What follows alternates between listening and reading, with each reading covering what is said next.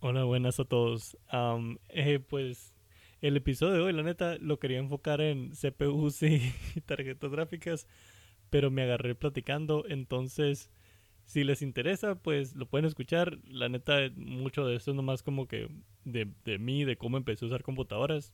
Am, pero anyways, eh, los dejo ahí con el episodio y espero les guste.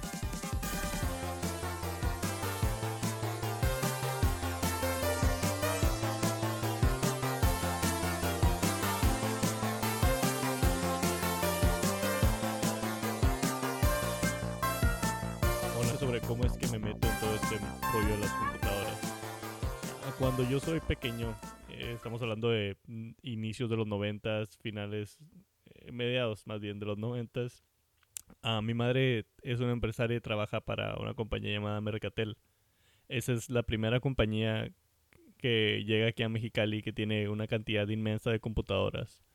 Eh, me refiero a computadoras ya de las que puedes usar en tu casa, ya no como los ladrillos enormes que había en, en las empresas, en los, eh, sabes, ¿no? en los lugares como investigación y de ciencia, sino ya la computadora como la conocemos, una computadora pequeña y portátil, entre comillas.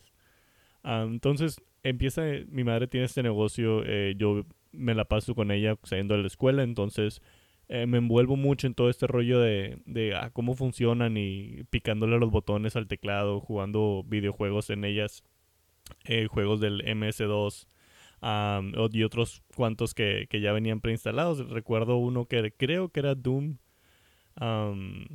y cosillas por el estilo, pues de, de Windows, estamos hablando de Windows 98. Entonces me involucro en este rollo de las computadoras, me llama la atención y yo no, no las veo como algo fuera de lo común por haber nacido, o sea, crecido con ellas desde muy, muy pequeño. Estamos hablando de que yo tenía menos de 6 años. Siempre me parecen algo normal. Y ver los componentes de ellas se me, se me facilita bastante. Eh, Obviamente cuando era pequeño no era así, pero al momento de ir creciendo eh, nunca les tuve miedo. Am, a veces pasa que las personas como que ven una computadora y la abren y no saben ni qué están haciendo, o sea, y se asustan o eh, conozco gente que está moviendo la computadora en el software y que quiere instalar un programa pero siente que la va a romper o que siente que no sé si borra una carpeta o algo se va a descomponer y y cuando quizás eh, cuando na- cuando creces con ella o cuando tienes experiencia usando computadoras te das cuenta que las computadoras son mucho más fuertes, digamos, eh, no, no son tan frágiles como pensamos que son. Ah, claro, si la azotas en el piso se va a descomponer, pero si, sabes, si la, la pones en un lugar y nomás no la golpeas, va a estar bien. Y si borras carpetas y cosas por el estilo, la gran mayoría de las veces va a estar bien. Si reinstalas un programa o lo desinstalas, va a estar bien. Las únicas veces como que cuando pasa algo malo si borras una carpeta de sistema. Ya sistema 32, pues obviamente va a valer gorro tu computadora. Pero al final de cuentas, o sea, una formateada arregla cualquier cosa, casi. A menos que ya te metes en problemas de BIOS. Eh, pero me, me estoy yendo por una tangente. A lo que voy es que mi experiencia empieza cuando soy muy pequeño y solo sigue avanzando por ese camino. O sea, termina mi madre saliéndose de Mercatel y posteriormente comenzamos un negocio de un café internet para estar más tiempo en familia. Entonces, eh, igual estoy involucrado mucho en las computadoras en ese, en ese momento y ahí es cuando empiezo a moverle ya al software.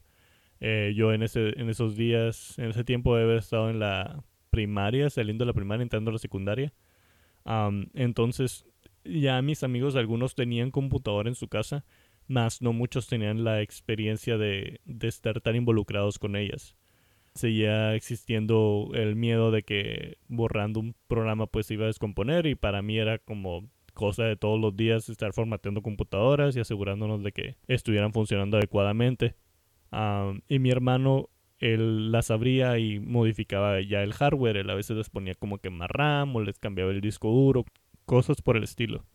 Entonces él metiéndole mano al hardware como que me hizo sentirme más cómodo y preguntarle, o sea, ¿qué es eso? ¿Cómo le haces para instalarle más? Y qué pasa si le pones una, que, una tarjeta que no es. Y él me, y él me fue explicando, ¿no? Que hay partes que van en, un- en un lugar y que y ahí me di cuenta como que no hay manera de regarla. O sea, hay una manera de eh, conectar las cosas.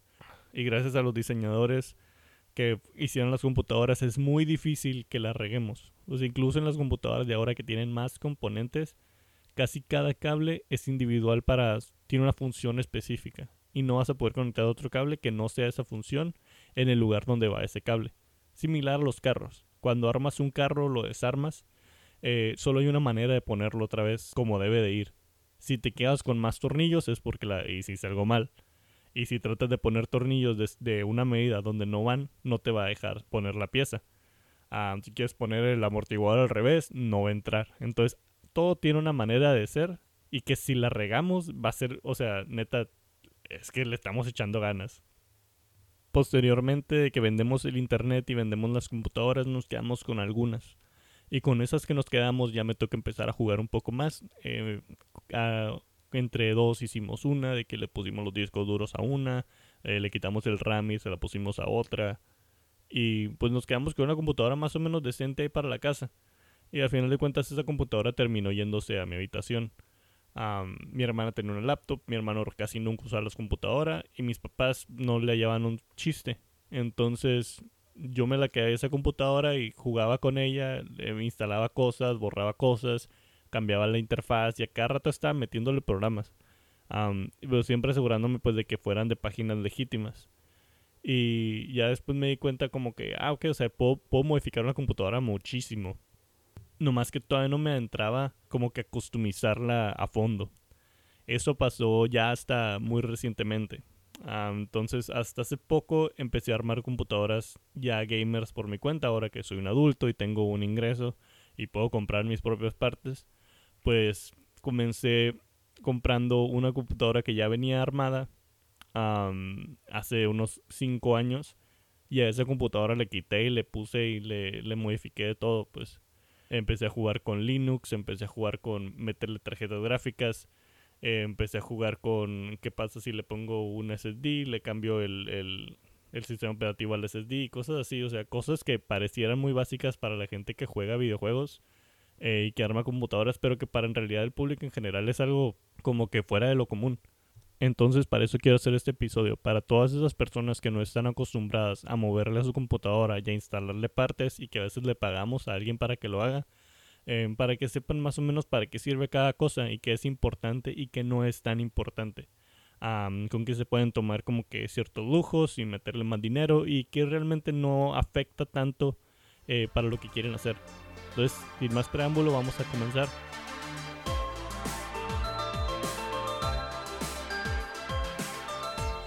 La, primer, la primera cosa que quiero dejar en claro es la parte del CPU. Eh, a veces escucho que personas llaman el CPU la caja en sí con todos los componentes y no es así. El CPU es el puro un cuadrito que está en tu, en tu tarjeta madre. A veces lo puedes ver en cuanto abres el case. La mayoría de las veces no vas a poder porque va a tener un abanico arriba. lo que este, tenemos que hacer para pues, poder acceder al CPU es quitar el abanico y la mayoría de los abanicos no lo vienen con cuatro tornillos. Entonces quitas esos cuatro tornillos y tienes acceso total al CPU. a veces le vas a ver que tiene como que una gomita el CPU, como una cosa gris, grisácea o blanca arriba. Eso, eso es tu ah, pasta térmica. Esa se la puedes quitar y ponerle nueva. Te recomiendo que lo hagas frecuentemente. Es un servicio de mantenimiento muy fácil que puedes realizar tú solo y nomás se, lo, nomás se lo quitas y le, le pones nuevo, le puedes poner el abanico y ya. O sea, que ahí quedó. no tiene ni siquiera que levantar el CPU, que es una plaquita que puedes levantar ahí. Tiene, usualmente van a tener como una palanquita al lado. Y esa palanquita nomás le levantas con cuidado y solito se va, se va a elevar el CPU. ¿Qué viene siendo el CPU? Pues esa es la, la cabeza de tu computador. Eso es lo que procesa todo. Es el procesador. Entonces, ese procesador tú lo puedes comprar como que el de gama más nueva que hay ahorita, o puedes ponerle uno de hace 10 años y va a seguir funcionando el Windows 10. Los de lo que pasa como, como ahorita van avanzando las tecnologías es que los procesadores tienen más núcleos, núcleos físicos y núcleos eh, virtuales. Entonces, me voy a poner un poquito técnico aquí, pero en realidad lo que pasa con los núcleos es, que tantos procesos puede hacer tu procesador al mismo tiempo entonces un procesador más nuevo va a tener más núcleos y va a poder realizar tareas más rápido y va a poder realizar más tareas al mismo tiempo. En un procesador de hace 10 años van a tener muchos menos núcleos, usualmente van a tener dos o cuatro, eh, que es lo que le llaman el dual core o quad core. Y este, pueden realizar una serie de procesos, pueden realizar varios procesos y, y algunos de ellos pueden hacerlo muy rápido, eh, especialmente los que son como i7, pero pues no son como que lo más nuevo. ¿Puedes no gastar tanto dinero en un CPU? Sí. Eh, y a lo mejor es una opinión un poquito controversial, pero yo te recomendaría que si vas a instalar un CPU en tu computadora y no eres un diseñador gráfico y no eres un gamer que quiere jugar los juegos más nuevos a los más frames por segundo que tengas, o sea, puedes meterle incluso un procesador de cuarta generación, que ahorita estamos en la décima generación, entonces puedes meterle uno de cuarta de hace 6 años un i7, un i5 y te va a correr los juegos bien. O sea, realmente el, lo, padre de los juegos es que em, no necesitan muchos núcleos para correr. Eh, pueden correr con muy poquitos. Entonces, con que tengas quad core, cualquier procesador que sea quad core y que te, te levante buenos hertz, uh, gigahertz, que esa es la velocidad de procesamiento, pues vas a estar bien te recomendaría que compraras un i5, i7 de los 4000 y garra. O sea, hay, muchos números, ¿no? Pero i5, i7 es lo que deberías de recordar. Y que 3000, 4000 en adelante son los, son los padres. No estoy hablando de dinero, estoy hablando del modelo. esos los puedes encontrar muy baratos en, en eBay, los puedes encontrar en Facebook, los puedes encontrar en Mercado Libre. Incluso muchas computadoras de las, de las que son como viejitas de escritorio que, vemos a veces en las oficinas o en los cafés de internet, que son como unas cajas negras, van a tener ese tipo de procesadores. Por eso es muy, como que una muy buena opción comprar uno de esos cases si quieres hacer una computadora gamer. Claro que esa es mi opinión personal. Lo que puedes hacer con un case de esos, con una caja de esas, es que la abres y le pones una tarjeta gráfica y listo casi casi es como ya está tu computadora, ya puedes correr videojuegos, este, puedes hacer cosas de diseño en 3D, eh, vas, a estar, vas a estar al chingazo. No vas a correr como que cosas súper bien porque tu procesador no es de los mejores, pero vas a tener la habilidad de hacerlo. Y cuando corras un videojuego, la mayoría de las veces lo vas a ver muy bien. Va a depender más de tu tarjeta gráfica que del procesador. ¿Y qué viene siendo una tarjeta gráfica? Lo digo preguntarse. A la tarjeta gráfica, pues es la, parte que procesa los gráficos de tu computadora. ¿Puedes correr una computadora sin tarjeta gráfica? Sí, pero no vas a poder ver nada. Los procesadores vienen con gráficos integrados. La mayoría vienen con gráficos integrados. Esos gráficos te sirven para ver la interfaz de Windows, para ver videos en YouTube, eh, pero no te van a servir para jugar un videojuego para eso necesitas una tarjeta gráfica externa que, viene siendo ya un bloque que le metes a la computadora y le das más poder. Por eso hay veces que puedes decir como, ah, es que compré una computadora pero no corre juegos. O sea, sí, o la acabo de comprar y traté de correr, no sé, algún, algún juego de League of Legends o algo y no me lo corrió bien. Pero la acabo de comprar, es nueva. Pues sí, pero no tiene tarjeta gráfica. Ah, y creo que ahorita que estoy hablando vamos a dividir esto en dos episodios porque ya hablé bastantito. Lo que vas a tratar de hacer con tu tarjeta gráfica es encontrar una que no necesite poder externo. ¿Cuáles vienen siendo estas? Puedes encontrar, eso sí te lo voy a decir bien, es un 750, esa GT 750 de Nvidia. Eh, puedes usar una GT 1030 de Nvidia y para de contar. Esos son los que yo te recomendaría, la neta. Si vas a usar un case de los viejitos le puedes meter otra tarjeta, una 1650 de Nvidia también, pero no te lo recomiendo. ¿Por qué? Porque ya parece, ya si vas a invertir tanto dinero en comprar una tarjeta gráfica, si vas a tener que invertirle como que en comprar una fuente de poder mejor y en comprarle más RAM y en comprar otro procesador. Entonces todo eso lo vamos a discutir en, el siguiente episodio. Pero por ahorita nomás lo dejo con que una 750 puede correr con el jugo que te da eh, el puro motherboard. Entonces tu fuente de poder le da poder al motherboard y el motherboard le da poder a tu tarjeta gráfica, nomás con insertarla. Hay unos canales, y todo esto lo vamos a explicar después, pero unos canales que se llaman PCI lanes y eso es donde conectas tu tarjeta gráfica y vas a poder sacar de este jugo de la computadora para que corra esa tarjeta gráfica. Y con una 750 o una 1030 es suficiente para correr la mayoría de los juegos. No los vas a correr súper bien, pero vas a correr muchísimos juegos a un precio muy bajo. Entonces, ¿qué viene siendo? O sea, puedes conseguir una computadora, incluso si fuera de las delgaditas, que son las que a mí me gustan mucho. A mí me gustan las computadoras pequeñas, no me gusta como que se vean todas monstruosas. De hecho, la mía es una mini ITX, luego voy a subir una foto ya a Instagram. Haz de cuenta que puedes conseguir las chiquitas, las eh, se llaman SF, que son eh, Slim Factor. puedes conseguir una de esas, una HP o algo y a esa le pones una 1030 o una 750 de las low profile, que son las tarjetas gráficas bajitas, low profile se llaman, de nuevo lo digo, tarjetas gráficas bajitas, y esas se las pueden poner a la, al, case. Y nomás haz de cuenta que nomás llegas y insertas, ni siquiera te ocupas un tornillo ni nada. Abres el case, pon la tarjeta gráfica, lo cierras y ya. Y ya luego bajas los drivers en, en, en la computadora, ¿no? Pero, o sea, un case de esos te viene saliendo como unos 100 dólares. O sea, unos 2 mil pesos con un buen procesador, no estamos hablando de que, como les dije, un i5, i7 de cuarta generación en adelante. Eh, puedes irte por un de tercera generación también, si es un i7 también estaría súper bien. Te buscas una de esas. Te buscas que tenga unos 8 de RAM, que son muy fáciles de conseguir, o sea, estamos hablando de que esas son tercera generación de RAM, hay muchísimos. Y si los ocupas comprar, están súper económicos. Y ya con eso llegas y le pones una tarjeta gráfica de esas low profile, que esas sí van a salir como en otros 60 dólares.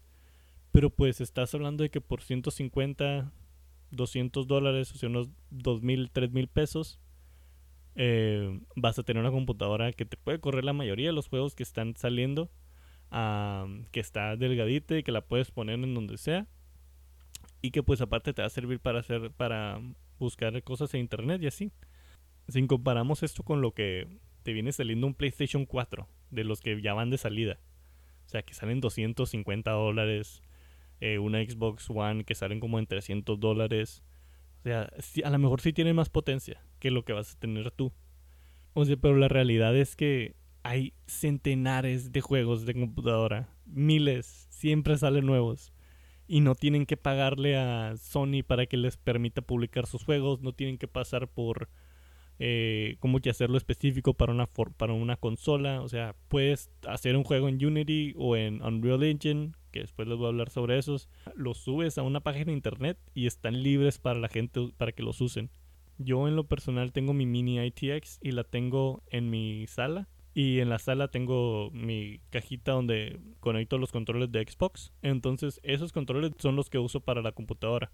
Básicamente nomás llego igual que como si fuera una consola, agarro un control, lo prendo, prendo la, computadora y la computadora la tengo configurada para que directamente me mande a Steam. De cuenta que prende la tele, prende la compu, agarras el control y entras directamente a los juegos.